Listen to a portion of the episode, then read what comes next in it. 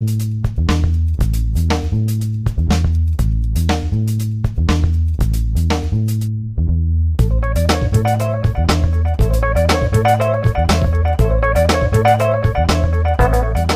decíamos en el noticiero, ayer pasó un evento importante, significativo en Colombia, que es que ganó Gustavo Petro las elecciones con el 40% de los votos, que es el candidato de izquierda, centro izquierda, como lo quieran llamar. Em, ganó con el 40% de los votos, algo que no sucede en Colombia hace rato.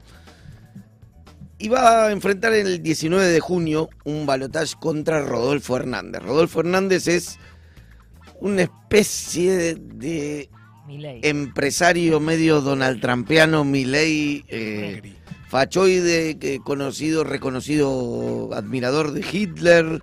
Después, bueno, se desdicen que pegó un cachetazo a un opositor una vez, etcétera. Bueno, sacó el 28% de los votos.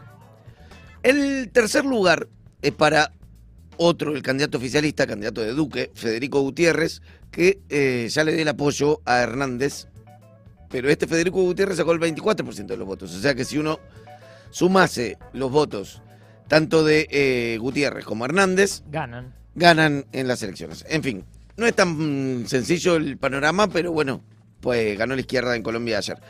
Para hablar de esto estamos con, em, tenemos una nota, estamos con Maru Walhuter, decime, corregime Maru si lo pronuncio bien, creo que es Walhuter el apellido, que es periodista feminista y sigue la coyuntura política de la región eh, para Marcha Noticias. Eh, y en estos días eh, estuvieron haciendo la cobertura de las elecciones en Colombia. ¿Cómo estás, Maru?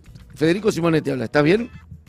Buenas tardes, Federico. Buenas tardes, Nacional Rock. Muchas gracias por el contacto. Por favor, gracias a vos. ¿Dije bien el apellido Walhuter? Se acercó bastante, digamos. Ah, es mucho pedir. Sería Valhuter. Valhuter. Ahí está, está muy bien. Bueno, ¿qué, ¿cuál es el primer balance que podemos hacer ¿no? de este resultado de las elecciones en Colombia ayer? Un poco retomando lo que venías comentando en la apertura, es un escenario realmente complejo. Creemos que desde por lo menos lo que fue pacto histórico esperaban alguna distancia un poco más amplia de los sectores de, la derecha. Estábamos hablando de Rodolfo Hernández y de Federico Fico Gutiérrez, que como bien decías, la sumatoria de ambas fuerzas está dando en principio una derecha que apostó a dispersar un poco más los votos y que uniéndose podría entonces enfrentar de esta manera el 19 de junio próximo a Gustavo Petro y Francia Márquez, la candidata a la vicepresidencia por el pacto histórico. Hay varias cuestiones a, tener en cuenta. En principio, hace un rato nada más, la, cuarta posición, estamos hablando de Sergio Fajardo, el ex candidato presidencial, ex gobernador de Antioquia, ex alcalde de Medellín, que se presentó en esta oportunidad también y que llegó con un 4,2% de los votos. Estamos hablando de 888 mil votos. Realmente muy poco, pero que podría significar un aporte en cuanto a lo que necesita el pacto histórico para poder repuntar un poco estos resultados. Y hace instantes el partido de la coalición Centro Esperanza informó que dejaban libertad a sus sectores que componen esta coalición para que definan si votan por Petro o votan por Hernández y por, lo, por, su parte, Sergio Fajardo lo que eh, dijo es que se comunicaron sectores de la fuerza de Hernández para hablar con él, no así de parte del pacto histórico, pero lo que sí es cierto es que todavía el propio Fajardo no emitió su posición frente a estos resultados de cara al 19 de junio próximo. Es una segunda vuelta muy rápida, muy pronto, que requiere de duplicar los esfuerzos que se hicieron en esta, en esta última elección, por parte de las fuerzas, obviamente, de pacto histórico, ¿no?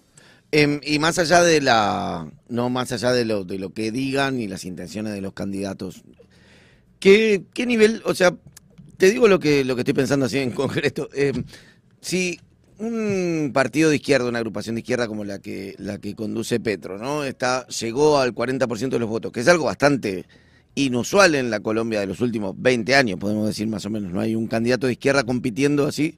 Obtuvo el 40%. Evidentemente hay un cierto hartazgo de las políticas liberales de Duque y, compañía.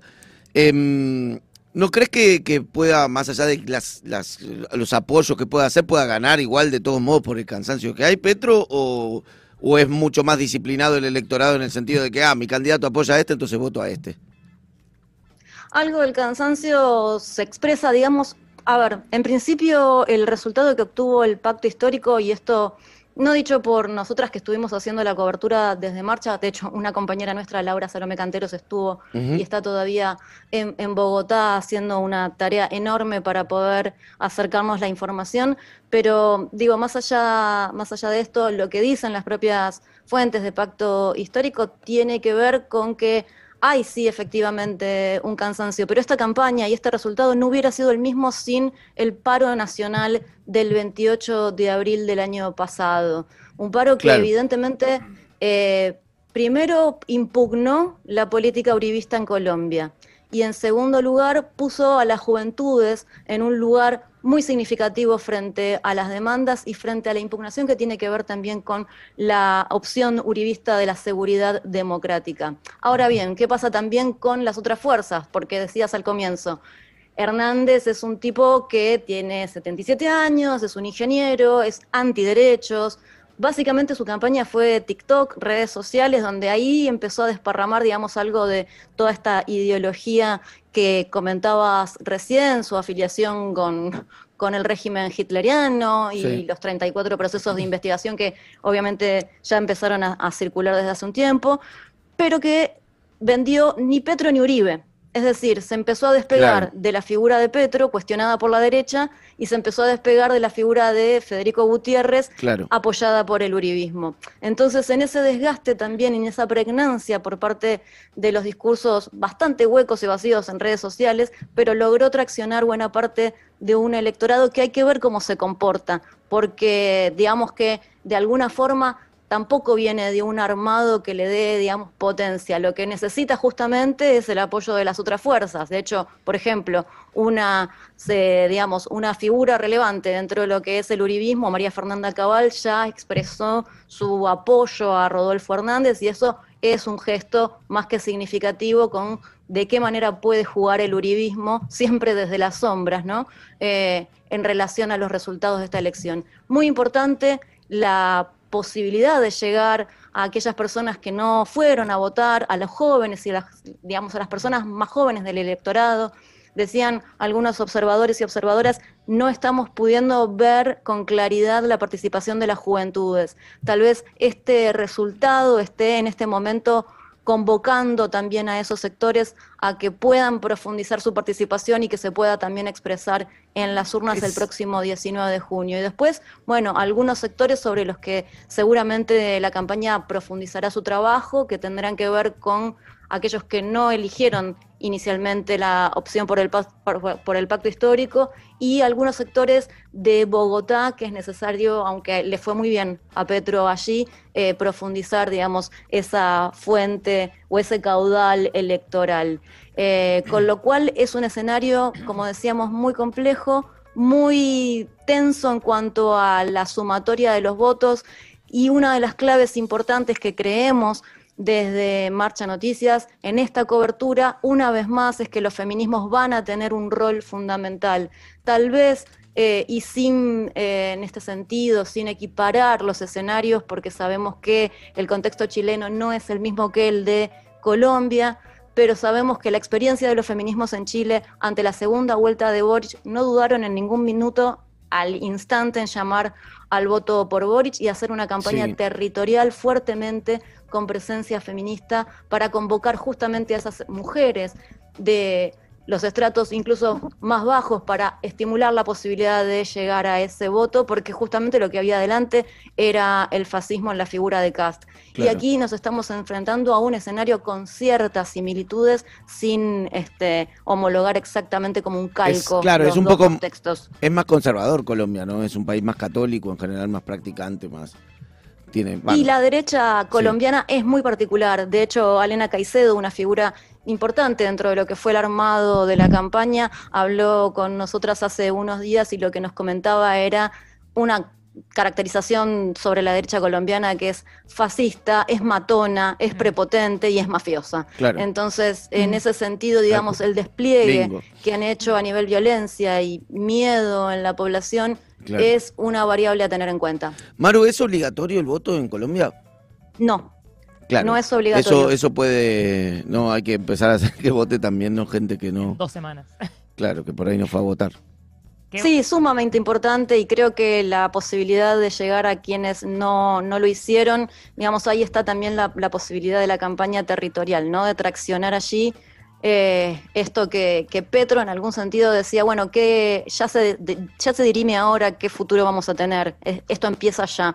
Incluso en el, en el búnker acá en Buenos Aires del Pacto Histórico decían, no aflojemos la tarea eh, descansa esta noche, pero mañana retoma, porque si bien se lograron 1.500 votos de colombianos y colombianas en Argentina y la elección se desarrolló con total normalidad, es necesario y podemos llegar a 500 votos más. No va a marcar la diferencia, pero creo que esta es un poco la característica que tiene y que va a tomar la campaña en este momento, que es salir a buscar esos votos de quienes no votaron, el rol clave de los feminismos y ver qué pasa también entonces con estas figuras en el centro, ¿no? Y la posibilidad de que el centro oriente de Colombia pueda también, eh, digamos, inclinar un poco la balanza hacia lo que es eh, la fórmula del pacto histórico y el rol fundamental de Francia Márquez con su candidatura a la vicepresidencia que revolucionó no solamente la política colombiana, sino también